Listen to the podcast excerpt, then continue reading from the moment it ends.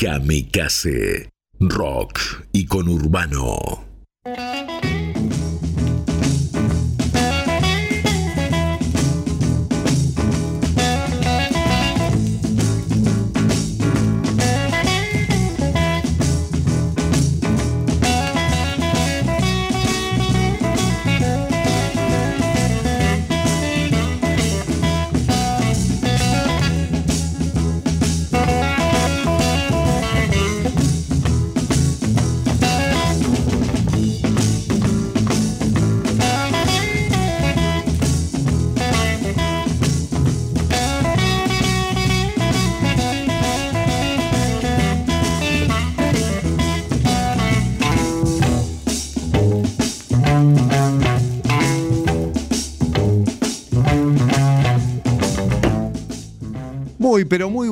Noches. Bienvenidos a Blues al Diván por Kamikaze Rock y con Urbano. Buenas noches, Claudio. Buenas noches, operador. Buenas noches, audiencia. ¿Cómo están? Bueno, muy buenas noches. Este, bienvenidos a un nuevo capítulo de Blues al Diván. Feliz Día al Padre atrasado, pero bueno. Sí, sí, sí, saludamos. Sí, Eh, sí, tal cual, porque el, el martes pasado faltaba mucho, estamos más cerquita hoy. Y el programa de hoy, Un merecido este, feliz, feliz día a un, Héctor que es un padre ejemplar. qué grande. Me, encantó escuchar eso. Bien. Ejemplar, bueno, porque además- idem, idem acá, del otro lado. Además de ser este, mm, digamos, mi coequiper en Blues al Diván, somos amigos, así que Sí, señor. este, desde ese lugar doy fe que es un, Gracias, un padre ejemplar. No, no pongas carita, Gonza. Aquel, Sí, aquel sí. me mira con Si desconfianza. estoy, si estoy diciendo que es un buen padre, ¿qué es Bueno, pero viste que más uno- allá de todo, más allá de todo, Sí. eh, digo, el, el más allá de todo es que vas a los bingos, sos jugador. Sí, de- dejemos toda le- la le parte. gusta le- le te gusta el copete, todo, pero más sacando todo eso. este, Sacando todos los defectos, todos parece que, ¿no?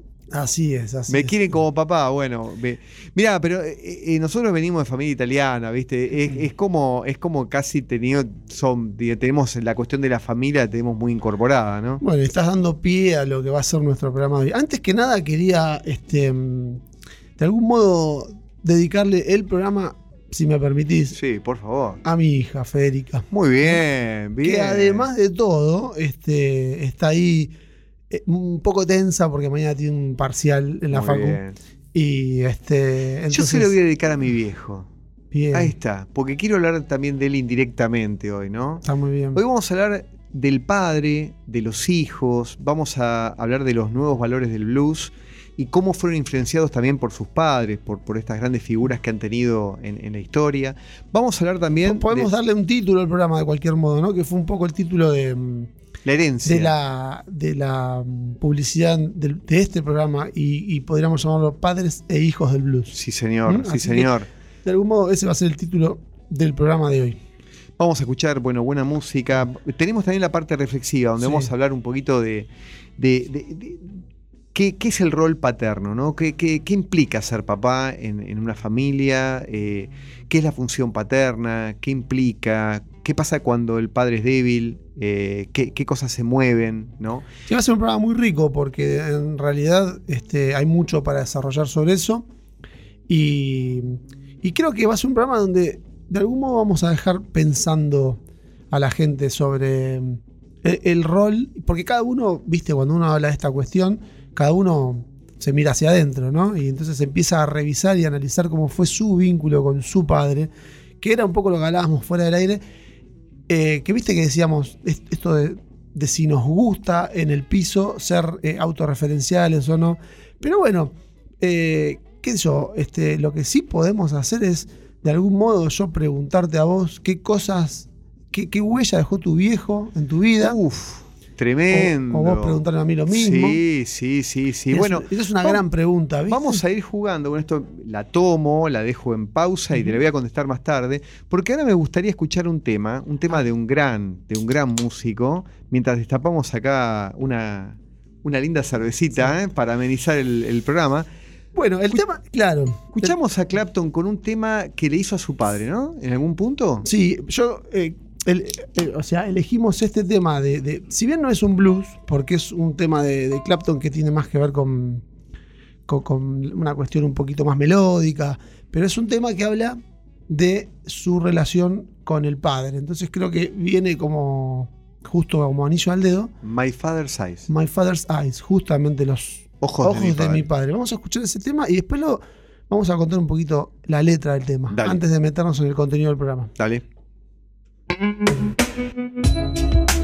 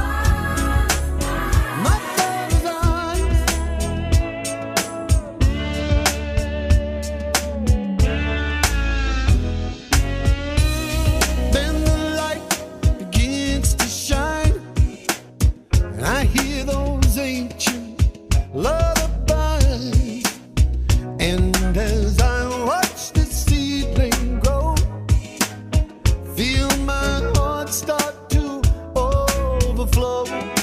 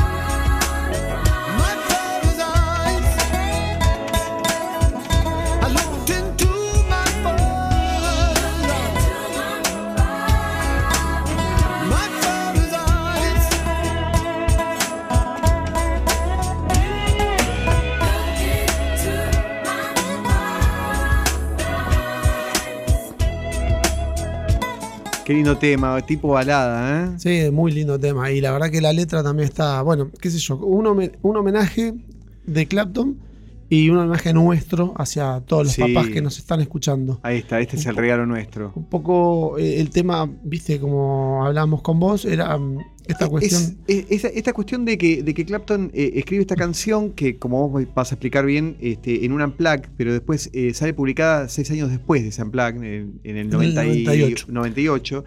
Pero esta, esta canción habla justamente de esa mirada del padre, que a él obviamente lo ayuda, porque en esa época él había perdido a, a su hijo Connor. Connor Mm. eh, en un accidente bastante triste y que lo devastó, lo devastó en algún punto, porque era muy chiquito, Connor. Este, y, y lo que cuenta la letra un poco que él recurre a la mirada del padre, que es una mirada como sanadora, esperanzadora. Sí, porque contemos, contémosle al oyente que era el padre, no lo conoció. No lo conoció, Claro. exacto. Pero Eh, eh, es un eh, padre construido. Es la, la construcción la paterna. construcción paterna, digo, Claro. ¿no? Esta Desde sus. De su idealización, ¿no? Digo, eh, si hay alguien que nos puede cuidar es la mirada de la- esa mirada de los padres, ¿no? Eh, que uno recurre muchas veces cuando, cuando se siente mal, se siente triste, ¿no? Uno recurre a esa mirada de- del cuidado de los padres, ¿no? Claro, de algún modo hace un paralelismo, ¿viste? Entre. O sea, él tiene estas dos cuestiones que hacen punta, ¿viste? Un poco del lado de su padre, eh, la- el padre que no conoce, y del lado del, del hijo, el, el hijo que es que muere a los cinco años y lo pierde. Entonces, Eh, eh, hay una cuestión que tiene con la pérdida también. ahí, ¿no? Totalmente. Fíjate que en una parte de la letra dice, soy como un puente derrumbado. No, no sé cómo, cómo volver a construirme, digamos, ¿no? Y, y esta mirada del padre que, que cada vez que miro los ojos de mi padre, este, siento que puedo seguir adelante, ¿no? Así que me parece súper interesante. Y bueno, y un poco hablábamos, vos me preguntaste recién hace un rato, este, ¿qué cosas te dejó tu viejo, no? Porque uno, este, bueno, lo- los que tienen obviamente la suerte de tenerlo, pero también estamos los que por ahí ya no lo tenemos, ¿no? En forma eh, física. Y, y digo, este, en, mi caso. Mi, viejo no me hablaba demasiado. Mi viejo, un inmigrante italiano, eh, no era muy, muy preparado intelectualmente, pero esta cuestión de, de, mm, de alguna manera enseñar con el ejemplo, ¿no? Eh, y, y lo que, como buen tano, digamos, el, el- el laburo, digamos, ¿no? O sea, La cultura del trabajo. la cultura del laburo, viste, En bien eso- marcada. En eso me identifico a tu viejo también. ¿No? Bueno, y al mío, ¿no? Totalmente, totalmente. Sí. Y, y después nada, viste, digamos, el hecho de, de- mi papá no hacía falta que me, me hable, con una mirada yo sabía si lo que estaba haciendo estaba bien o estaba mal. Que eso también un poco se ha, se ha perdido un poco, ¿no? Porque a veces uno habla y, y a veces la, la- la- lo que dice uno por ahí no tiene el peso de lo que tiene una mirada, por ahí hablando de la mirada del padre, ¿no? Claro. Este, Ahora, eh, un poco como para aquel que está escuchando y no, digamos, si bien todos somos hijos y todos y muchos somos padres, un poco desde el- la visión psicológica de la cuestión, sí, ¿no? sí. Eh, ¿Cómo, cómo le, le podés explicar de manera fácil a la gente cuál es eh, el rol en el vínculo familiar, ¿no? En, en esto de Sí, mamá, papá, hijo, sí. ¿cómo se puede explicar cuál es eh, el rol paterno, digamos? Bueno. ¿Qué, qué función cumple el padre en el, en el seno de esa familia? Bueno, primero no lo vamos a hacer muy técnico porque vamos a aburrir un poco, lo voy a... Lo voy a Sí, lo sí, voy a más, hacer, colo- más eh, coloquial. Bien coloquial para, para poder inclusive abrir eh, líneas para poder hablar de otras cosas, ¿no? Claro. Y, y además voy a hablar desde un enfoque que es el psicoanalítico, digamos, que es el cual yo estoy formado, pero hay un montón de enfoques que también explican al, al padre. eh, igual no de forma demasiado diferente, más o menos parecida, digamos, ¿no? Sí. Pero tienen otros enfoques. Lo que Este sí se puede decir es que hay, desde lo que yo leo o leí y estuvimos charlando, hay como un, digamos, eh, hay, hay como un cambio de, de visión sobre la- la, el rol paterno a través de los años, me parece. ¿no? O sea, una cosa es lo que. Y hablamos también de eso de, por ejemplo, a- arrancando con Freud, ¿no? Esta cuestión de. de- de- Yo le agregaría la- más que rol paterno, eh, hablamos más de función paterno Función. y función materna, digamos, ¿no? Como para porque obviamente estamos en, en plena caída del patriarcado, digamos, entonces, eh, digamos, uno podría de alguna manera sonar un poco prehistórico, ¿no? Claro. Digamos, que, oye, que justamente, como suena Freud de algún modo, ¿no? Sí, vos, Sí. vos lees a Freud, digamos, Mm. son textos del año, del principio del siglo XX, digamos, 1900, 1930, digamos, donde habla de, de- de- de, bueno, de que él tuvo que armar una teoría libidinal, que hablaba de la sexualidad, que hablaba de cómo los padres de alguna manera eh, cuidaban en esos cuidados eh, hacia los hijos, a veces este, una mirada que había sido este, eh, excesiva puede generar algún tipo en la adolescencia o en la niñez algún tipo de, de cuestión pulsional en el, en el niño, este, por esa cuestión de la seducción que le decía, ¿no? Claro.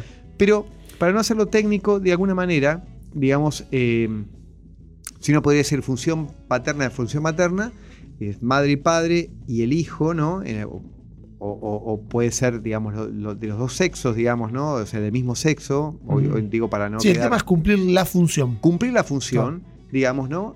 El- el- la función paterna lo que, lo que de alguna manera ayuda es a introducir la, la cultura en la familia, es decir, a separar esa díada que en algún momento, bien, a los primeros años está muy bien que, que- que- que funcione como díada, como que el bebé es una, digamos, como que parece que fuera una parte del cuerpo de la madre, de la ¿no? claro. Este, que tiene que ser así, obviamente, porque al principio no te olvides que nosotros nacemos con desvalimiento, ¿no? No, podemos, no sabemos caminar, no sabemos hablar, todo, necesitamos de un cuidado ex- extremo, digamos, al principio, pero en la medida que el bebé se va independizando, a partir de cumplir con las funciones motoras, de poder caminar, comer, controlar el esfínter y todo, eh, el niño también va empezando a vincularse de manera distinta, a salir al mundo, y ahí es donde aparece un poco el padre para ayudar a que ese niño entienda también de que hay una afuera, ¿no? Claro, yo subrayé Esta cuestión de lo, de lo endogámico y lo exogámico, Exogámico, ¿viste? ¿No? claro, Esta,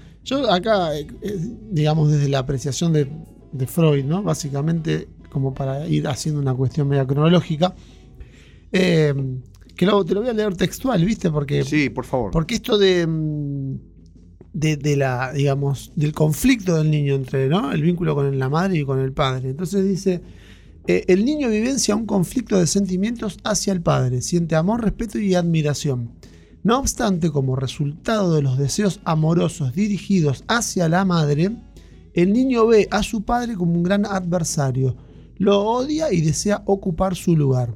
¿No? Digamos. Hay una competencia, Competencia. para ganar el amor de la madre, Claro, ¿no? claro. Eso Eh, a, la- a temprana edad sería, ¿no? A temprana edad, te diría que, que, digamos, eh, eh, los primeros cuatro o cinco años funciona de esa manera, después con la escolaridad empieza un poco la cuestión de entender que, bueno, co- con el grupo de pares, o sea, cuando, cuando el niño se empieza a vincular con otros chicos, con amigos, con Claro. compañeros de la escuela, a darse cuenta que también hay un mundo afuera eh, y que no, no hay que competir tampoco. Eso es- sería lo exo, lo exogámico. exogámico. eh. Ahí arranca un poco la- el inicio de lo claro. exogámico. como, como vas, como ese niño empieza a desprenderse o empieza a, a- a- a conseguir lo que sería la individualidad, ¿no? La culminación que se da, obviamente, en la adolescencia, uno podría decir en la adolescencia tardía también, en este caso, en, en estos momentos que estamos viendo, es cuando el niño empieza a encontrar, o el adolescente empieza a encontrar eh, eh, el, el objeto de amor fuera de su casa, digamos. ¿no? Excelente. Bueno, vamos a seguir desarrollando esto.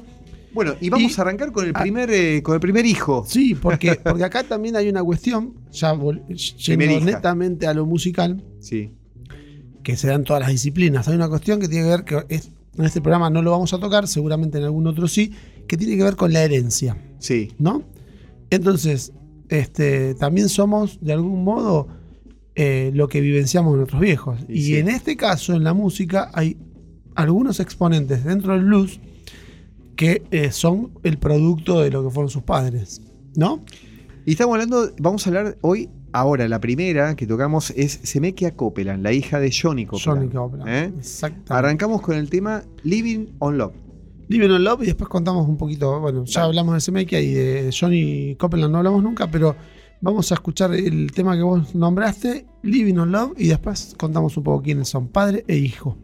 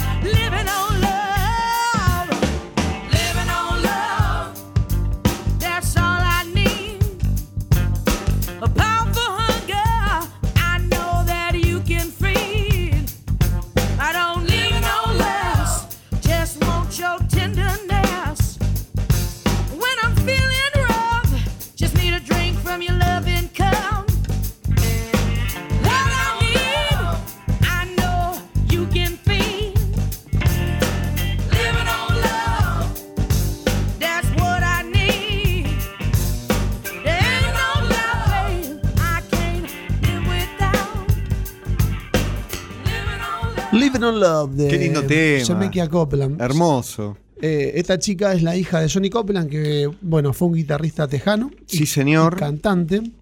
Y que la. mm, Nada, le- le- le- ella hereda su- la pasión por la música del, del viejo. Bueno, esta chica nace en Harlem, Nueva York. Fíjate, de Texas a Nueva York, porque en realidad Johnny, su padre, Sí. en un momento, bueno, eh, eh, se volcó más a la costa este y empezó a tener un circuito estableciéndose en Nueva York.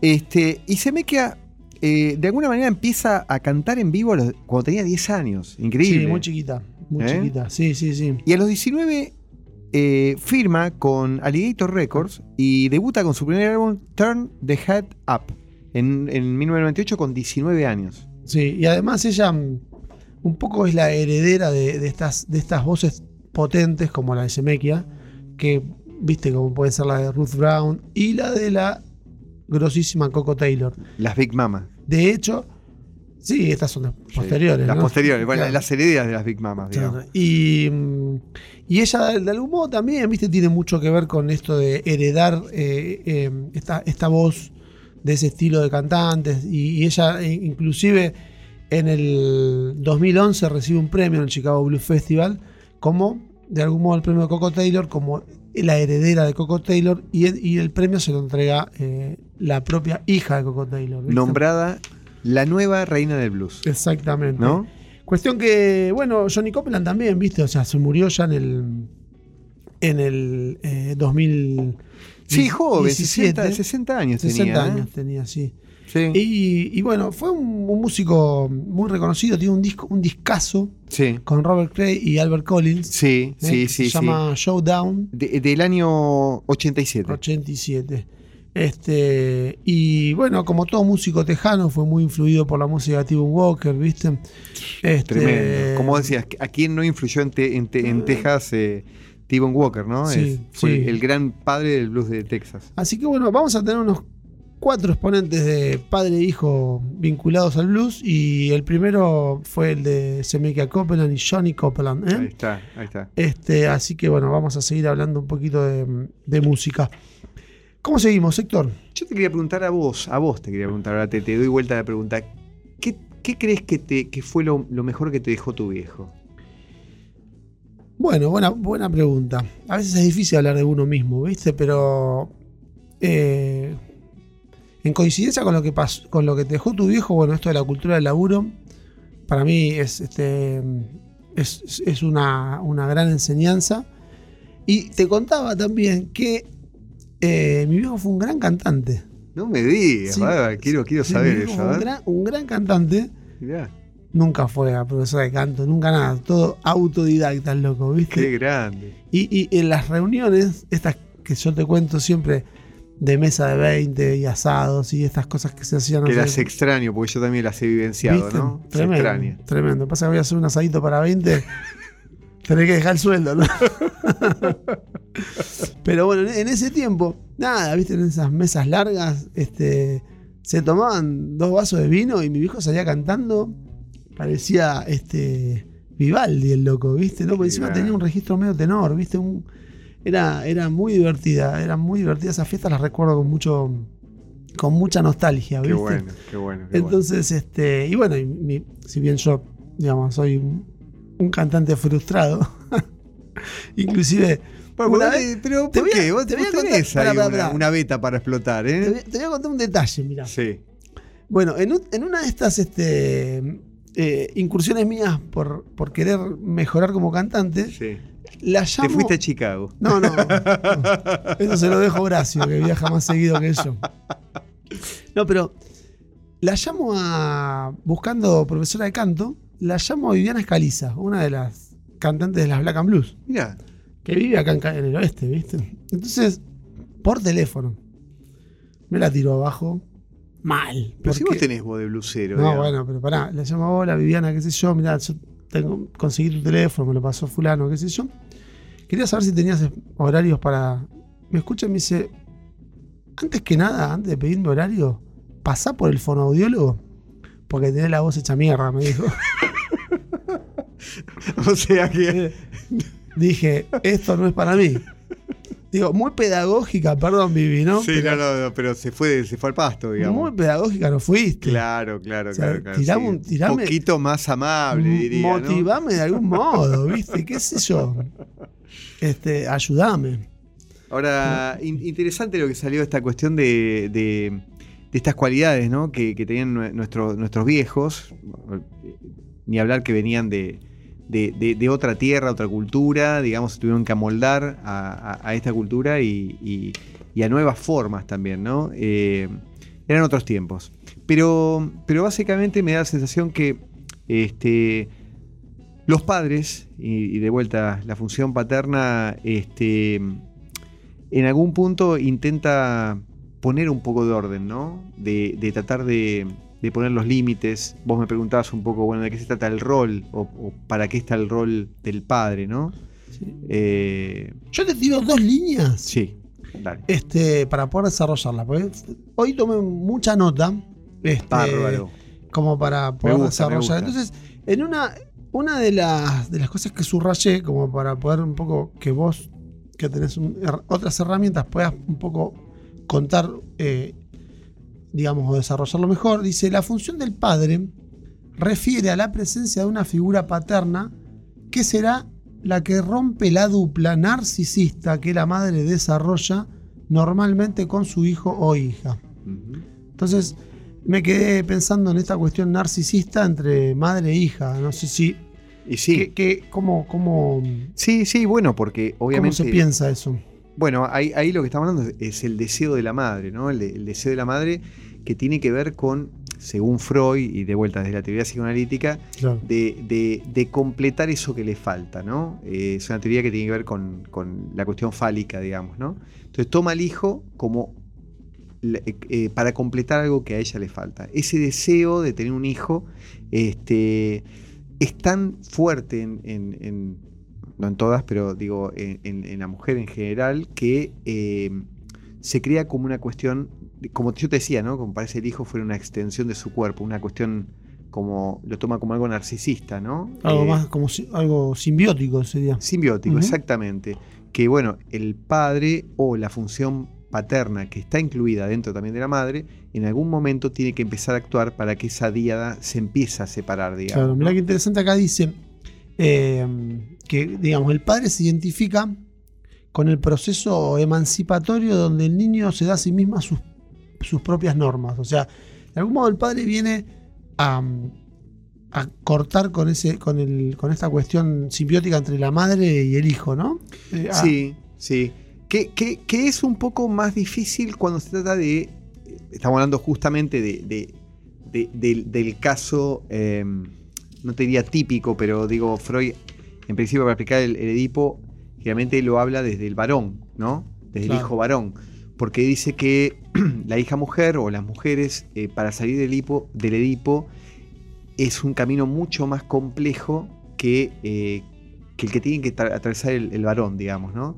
Eh, El Edipo siempre, digamos, o casi siempre, o siempre es el, el- el varón con la madre y eh, la mujer con el padre. Desde la teoría del Edipo se dice que el hijo varón eh, tiene lazos edípicos con la madre y la hija mujer tiene lazos edípicos con el con padre. el padre. Ujú. Pero también contempla Freud el Edipo invertido, que es la identificación del hijo varón con su papá y de la hija mujer con su mamá.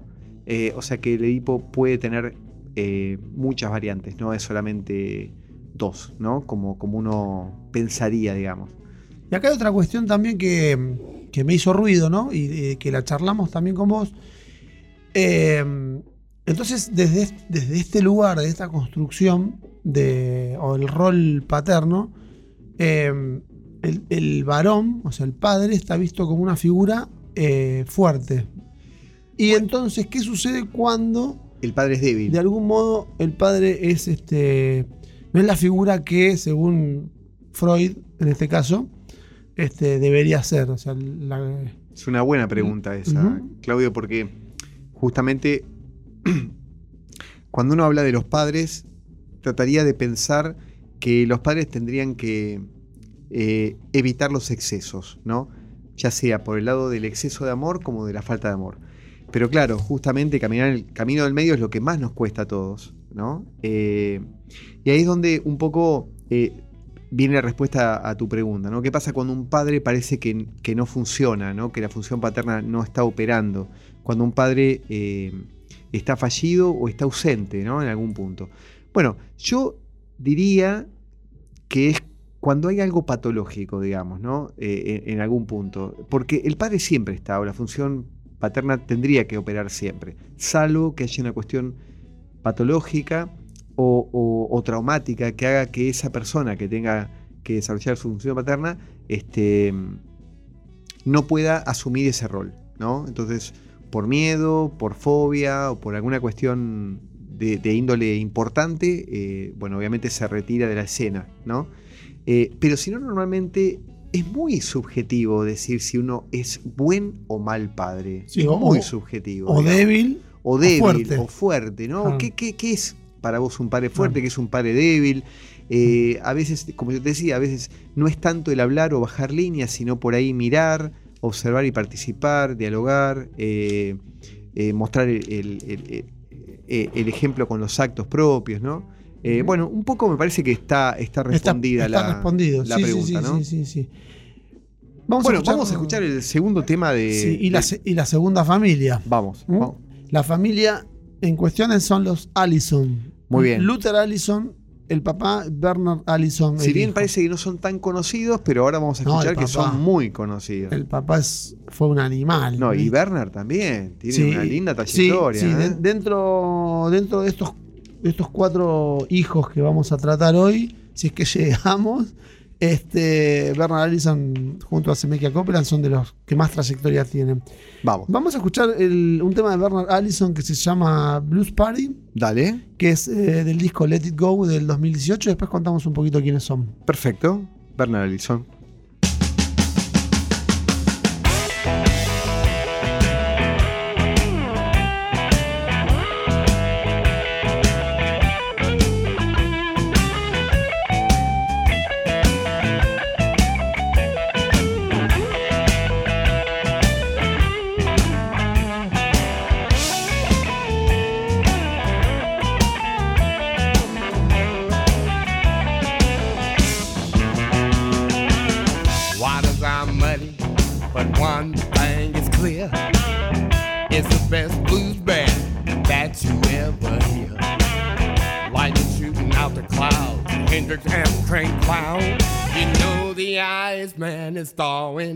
Out that crowd. It's just a blues party. A blues party with all my friends. Now they hanging at Club Heaven a blues party that never ends. Robert Johnson picking under that tree. Robert Jr. Lockwood, he's as smooth as he can be. John Lee Hooker, booging all night long. Willie Dixon's lyrics make you sing that song. It's just a blues party a blues party all my friends. Now they're hanging at Club Heaven, a blues party that never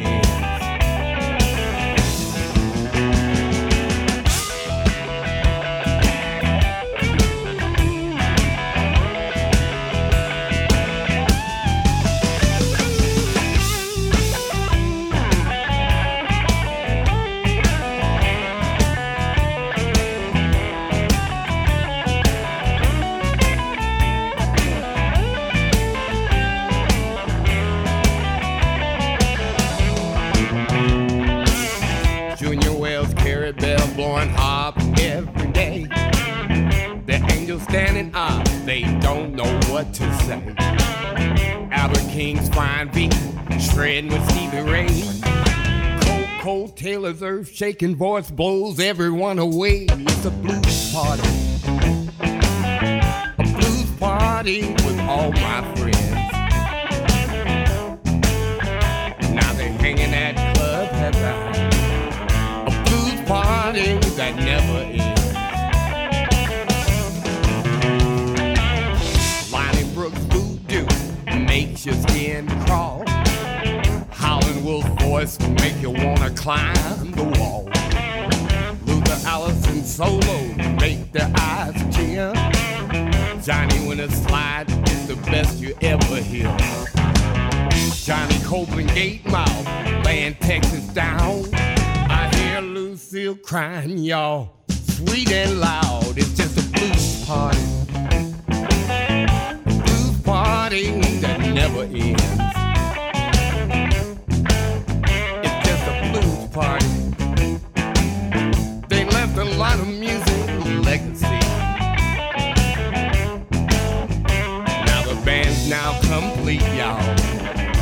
Play the blues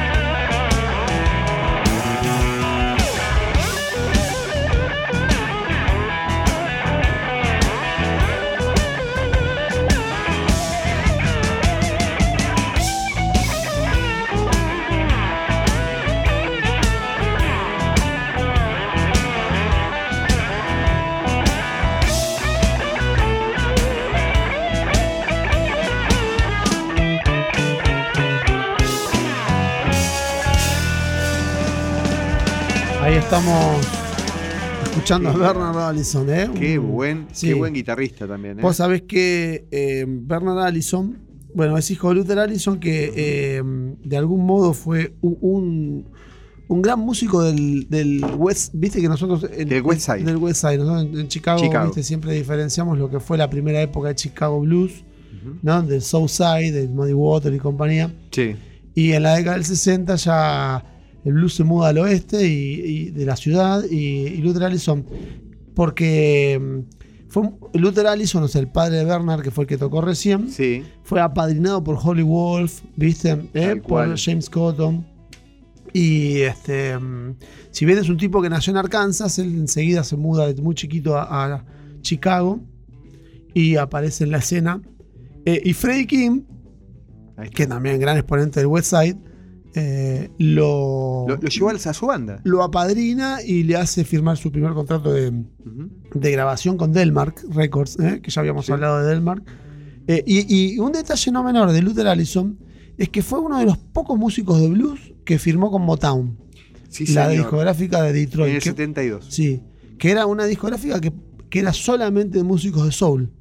Sin embargo, bueno, él se ganó ese lugar. ¿eh? Medio del 70 se va a Europa, se va a Francia. Exactamente. ¿Eh? Por eso el, el- el hijo tuvo una relación muy especial porque eh, Bernard Allison Sí. viaja mucho después a Francia. O sea que durante mucho tiempo no, no tuvo cercanía con Contacto el padre. con el padre. Sí. Ahí está. Entonces él eh, vivió tiempo en Florida y tiempo en, en Chicago, ¿viste? Sí. Bernard Allison. Este, y el flaco tiene como más de 15 discos, o sea, no es, no es ningún improvisado, ¿viste? no, es, un, es un gran músico con una trayectoria bastante importante, tiene 55 años. Fue Eh. guitarrista de Coco Taylor. Y, Bueno, acá tiene y casi se nota mucho. 14 placas, 15, 15 discos sacó. Claro, claro. Y se nota mucho, mucho en su música la mano de, de la influencia de Winter y de. de Winter y Vaughan. Y, y de, de Stevie- de sí. Que son dos tejanos como de buena cepa, ¿no es cierto? Entonces. Aparte, este, no menor, toca con una Stratocaster, digamos, que es una guitarrita interesante, ¿no? Sí, linda, eh, linda viola.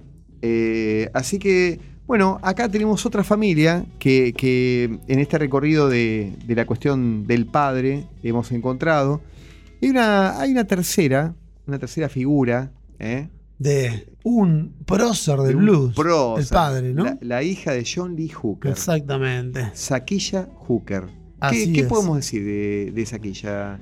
Mira, de Saquilla lo que podemos decir es que, así como para arrancar, que empezó a grabar discos a los 40 años. Mira, de grande.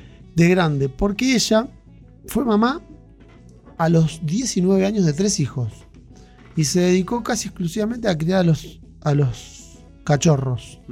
¿viste? Hasta que mm, después lo que le sucede, Bueno, tuvo, tuvo una pérdida de un hijo, digamos, ¿no? bueno, Eh, en parte... en un bueno, accidente automovilístico. Sí, el, parte- menor de sus tres hijos, John, de Así 20 es. años.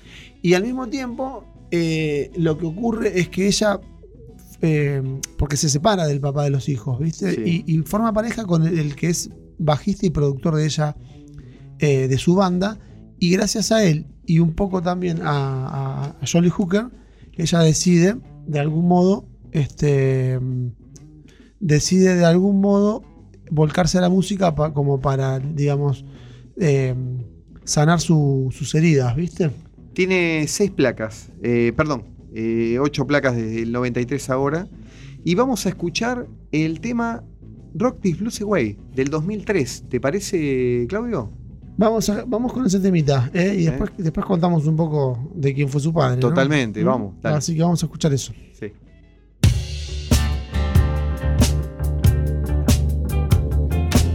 Then you're rocking, rocking, rocking, rocking. Rocking these blues away. I'm trying so hard. I'm trying so hard, so hard. Rock these blues away. I'm sitting here crying with tears in my eyes. In my rocking chair, my old time rocking chair, rocking chair. Looked in the mirror. What did I Oh, see? yeah, what is it? An empty face staring back at me. I believe, I believe. I'm gonna rock. My woman seen somebody else. Believe, I believe, I believe she's seen somebody else. I treated you good, gave you all my money. Now you don't have the nerve to even call me honey. All I can do, all I can do, all I can do. Rockin' my old time rockin' tail. Rockin', rockin', rockin', rockin'. Rockin' these blues away. You cheated, Trying so hard. you lied. I tried, tried, tried. What you gonna do, boy? Rock these blues out of my mind. Can't tell my mother, can't tell my father I'm gonna rock. Rock these blues away. All my friends tell me, tell me. I just waste my tears on you. My friends told me you were no good from the start. All of my friends tell me, tell, tell me, tell me, tell me. I just waste my tears on you.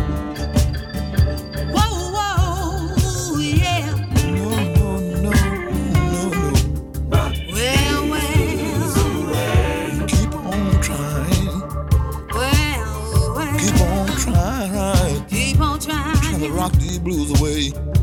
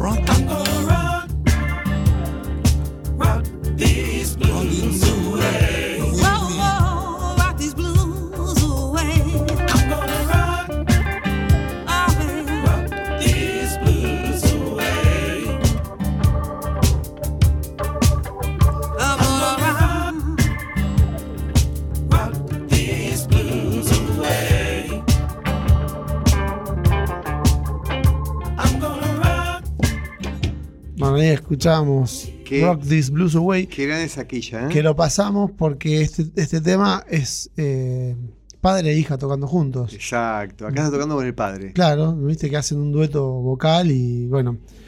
Pues, este, ¿qué, po- qué no, ¿Qué no decir de Johnny Hooker, no? Nacido en Clarksdale, Mississippi, en el, el- en el 12. ¿dónde- dónde si no?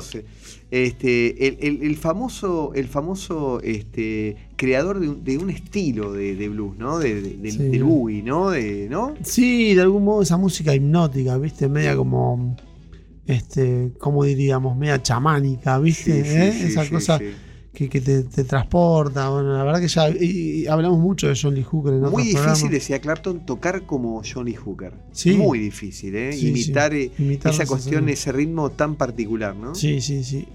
Así que, bueno, este, nuestro homenaje a, a Saquilla, que estuvo en Argentina en el 2017. Sí, sí, sí, tal cual. ¿Mm? Estuvo tocando acá. Este, Y bueno, ojalá que alguna, en alguna otra ocasión algunos de nuestros amigos productores la vuelvan a traer. Así es, así es. ¿Cómo van a traer ¿Cómo van a traer a otro de nuestros personajes, el último en cuestión de este programa, eh, padre e hijo? Vamos a hablar de el hijo de Jimmy Bogan.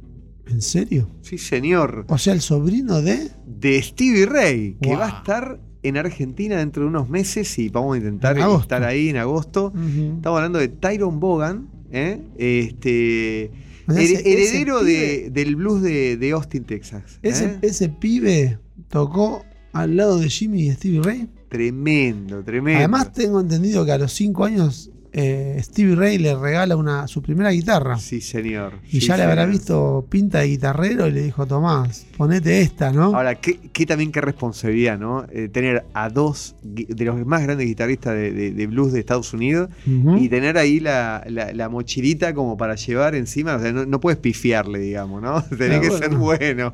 Sí, eso me trae ciertas analogías con el fútbol, ponele, ¿viste? ¿No?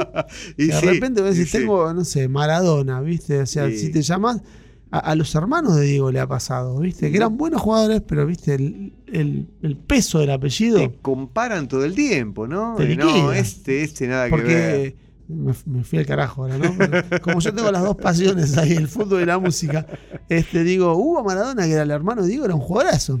Totalmente. Pero bueno, se llamaba Maradona. ¿Qué va a hacer? Y bueno, eh, eh, ¿y qué podemos decir de, de Tyron? Ty- Tyron eh, formó una banda con un cantante que es Malford Milligan, ¿no?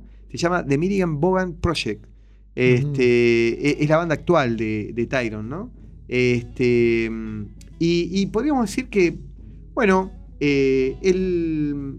eh, Mucha, mucha influencia de Hendrix, totalmente, Winter. Totalmente. ¿Mm? El padre de le su regala papá y su tío, de todos esos. una Fender Strato en el 95, ¿no? Eh, y, y bueno, arranca, arranca a tocar y, y parece que es la pasión, digamos, ¿no? De, de este chico. Sí. Y, y viste que siempre contamos en otros, en otros programas nuestros que, que el tejano es muy arraigado a su tierra, ¿te acordás de eso? De- Sí, sí, sí. de- sí. Y, y- y rescata mucho todas las raíces de, de- su lugar. Y este pibe, este. Tocó Este pibe, hablando de fútbol, podría haber sido futbolista, porque su papá, Jimmy, Jimmy Bogan, hasta los 13 años, jugaba al fútbol, pero como los dioses. Ay, ¿Qué pasó? Y tuvo una lesión que lo dejó en cama durante cuatro o cinco meses. Y en esa época, en ese, en ese periodo, alguien de su familia le regala una guitarra. Ah, y ahí mira. arranca Jimmy a tocar la guitarra que le enseña hasta a su hermano, Claro, a Stevie Ray. que era más, es más grande. y ahí eh, parece que, viste, parece que esa lesión fue. Menos mal que se lesionó. La, tir- la tiraron de arriba, ¿viste? Claro. Toma, ahí si está. no, el universo no nos hubiera, no nos hubiera dado Oh, este, est- estos músicos. tremendo. No, y, y, y Tyron, viste, eh, tocó con un montón de músicos tejanos, porque por ejemplo tocó con Billy Gibbons, que es el guitarrista de CC Top, tocó con Doyle Bramhall, viste, tocó con la Double Trouble, que es la banda de, bueno, fue la banda de Stevie Ray, ¿no? Entonces, la cuestión tejana ahí eh, la llevan en, en los genes y en el ADN, viste. Así que, bueno, Vamos a, ¿Vamos a escuchar un temita o lo dejamos para el último y hacemos una última, vamos cerrando el tema reflexivo? Porque a mí me quedaron algún, algunos temitas que brevemente voy a decir en el tema de, se ven mejor en el tema de las constelaciones familiares, que es una, Ah. un tipo de, un dispositivo terapéutico que... una eh, herramienta que es dentro de, dentro de todo bastante nueva, ¿no? bastante nueva dentro de, de, de estos nuevos abordajes, este, eh, podríamos decir, eh, sí, ¿por qué no holísticos? Porque a- aborda, digamos, una cuestión que si bien es, eh, es profunda, psicológica, tiene que ver también con, con todo, ¿no? Porque cambian cuestiones hasta, hasta físicas. El- Contá así brevemente qué son Brevemente. las constelaciones. Porque La- mira. se escucha mucho y se sabe poco, ¿no? Te lo hago súper breve. Eh, en el año cuarenta y pico, eh, Ber- Berlinger, que era un, un psicólogo alemán, se mm, está de alguna manera eh, indagando, investigando sobre la cuestión de la herencia familiar, ¿no? El tipo se da cuenta que eh, empieza a analizar también cómo, cómo funcionaban las, cul- las culturas indígenas en África, este, que parece que ahí tenían algo con los ancestros, ¿viste? Tenían un vínculo con los ancestros que, que era totalmente distinto a la cultura occidental. Claro. Entonces el tipo va y se, se, queda a vivir tres años con, una tribu eh, ahí en África y se da cuenta de los rituales que los tipos hacían, cómo veneraban a los ancestros, que los ancestros hasta, hasta te diría vivían con ellos ahí, digamos, se los convocaba este, en, un fogón, ¿no? Para hacerles preguntas, para, convocarlos, para preguntarles, para pedir ayuda. Y, y de alguna manera crea una técnica que se llama constelaciones familiares, donde él dice básicamente que eh, los ancestros eh, que hemos perdido a, a nivel físico siguen estando con nosotros, porque somos el producto de nuestros padres, de nuestros abuelos, de nuestros bisabuelos y nuestros tatara- tatarabuelos, ¿no?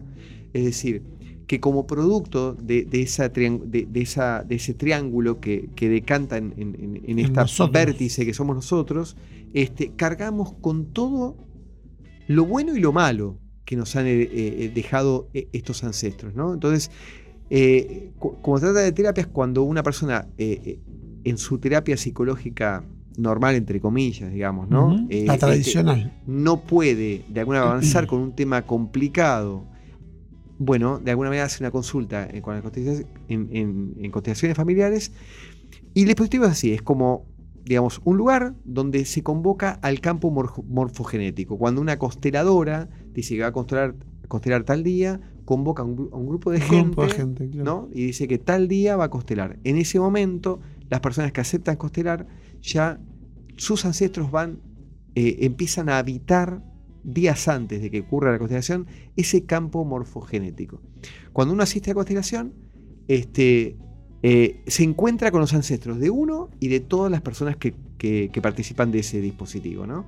Yo fui a una, por ejemplo, que éramos como 50 personas, digamos. ¿no? Cada- eh, mucha de esa gente empieza a cumplir roles, ¿no? Cuando está- te están constelando a vos, empiezan a cumplir roles Totalmente. sí. que ver con. Quien quiere constelar, elige a una persona que represente a su papá, a su mamá, Claro, a su hermano, abuelo. a su abuelo, qué sé yo, los coloca en, en el campo, que es como una alfombra que está en el centro de- del salón, y empiezan a ocurrir cosas, Claudio. Parece mágica, parece una obra de teatro, pero realmente empiezan a pasar cosas porque hay energías que van moviendo a las personas, que hacen que esas personas puedan hablar y decir cosas, mirar de una manera distinta. O sea que es, es muy probable que alguien que jamás te vio, que jamás te conoció, empiece a, a- desarrollar un rol de alguien y esté diciendo cosas que, que a vos te resultan familiares en alguien que nunca viste en tu vida. Totalmente, totalmente. Hay, hay una cuestión energética muy. Yo lo recomiendo, no es para todos, o sea, a veces despierta mucha resistencia porque, como decía mi consteladora, que es que no, no amiga, pero es, la, es, es una persona con la que le tengo mucho afecto, eh, es cirugía este, mayor, ¿no? Claro. Es decir, es ir al, al hueso, digamos. Sí, es, es de algún modo es enfrentarte con algo que a veces de repente te puede resultar doloroso. Sí, sí, sí, sí, sí. pero es súper interesante. Muy Vamos a interesante, seguir pero- charlándolo. Pero brevemente para, para redondear, esto quería decir que eh, en las terapias de continuación se llama tomar al padre, ¿eh? que viene al caso de este programa, que es cuando uno eh, que estuvo reacio o enojado con su papá eh, y ya no lo tiene por ahí, tomar al padre es terminar de aceptarlo, ¿no? Con lo que pudo y con lo que no pudo. Eh, me parece que eso hace que uno se vuelva mucho más considerado con los objetivos que tiene en la vida, le da más seguridad y encuentra los propios límites. Cuando está enojado con el padre es difícil que uno pueda encontrar los propios límites. Entonces digo, sugiero eh, ese término tomar al padre como aceptarlo y siempre, a pesar de que a veces nos cueste ver eh, las limitaciones de nuestros padres, eh, está bueno pensar que ellos hicieron lo que pudieron, ¿no? Claro, es un muy buen recurso ¿eh? como para, digamos, soltar con, con estas cuestiones que tienen que ver con conflictos. Y eso generalmente yo noto que se da. Hay siempre una edad que puede ser la adolescencia, que yo, donde uno necesita despegarse de los padres o del padre, en este caso estamos hablando hoy, y te, de algún modo ves todo medio como negativo. Sí, igual conozco gente de 50 que sigue enojada con los padres, Los ¿viste? Pero bueno. Lo mandamos a hacer constelaciones. ¿No? Ahí está, Ahí sí, está. sí, sí, sí. Bueno, eh, vamos cerrando, vamos a, vamos a cerrar y a escuchar el tema de Tyrone Bogan, el Vamos hijo de Jimmy. Bogan, y ya ¿Eh? nos vamos despidiendo. Nos vamos ¿no? despidiendo, exactamente. Bueno. nos vamos despidiendo hasta el martes próximo. Agradecemos a nuestra audiencia por habernos acompañado en una nueva entrega de Blues al Diván. Y Ojalá eh, hayamos dejado pensando con alguna que otra cosita. eh, eh, Ese es el objetivo, El objetivo. Y por último, este el que tiene a lo- al papá eh, en este plano. eh, nada, ¿Qué- qué- cuidémoslo. cuidémoslo, cuidémoslo. mimémoslo y este y nada, agrade- agradezcámosle no solo que nos haya dado la vida, sino que ha- haya hecho lo mejor que pudo, ¿no? Ahí está. Va por ahí. Bueno, Ahí va, vamos. un gran abrazo para toda la audiencia. Los esperamos el próximo este, martes a las 20 horas. Recordamos que en tres semanas cumplimos un año al Vamos, aire y vamos a tener un gran programa. Vamos por ahí. Así que no- nos vemos el martes que viene. Hasta pronto. Chau, chau.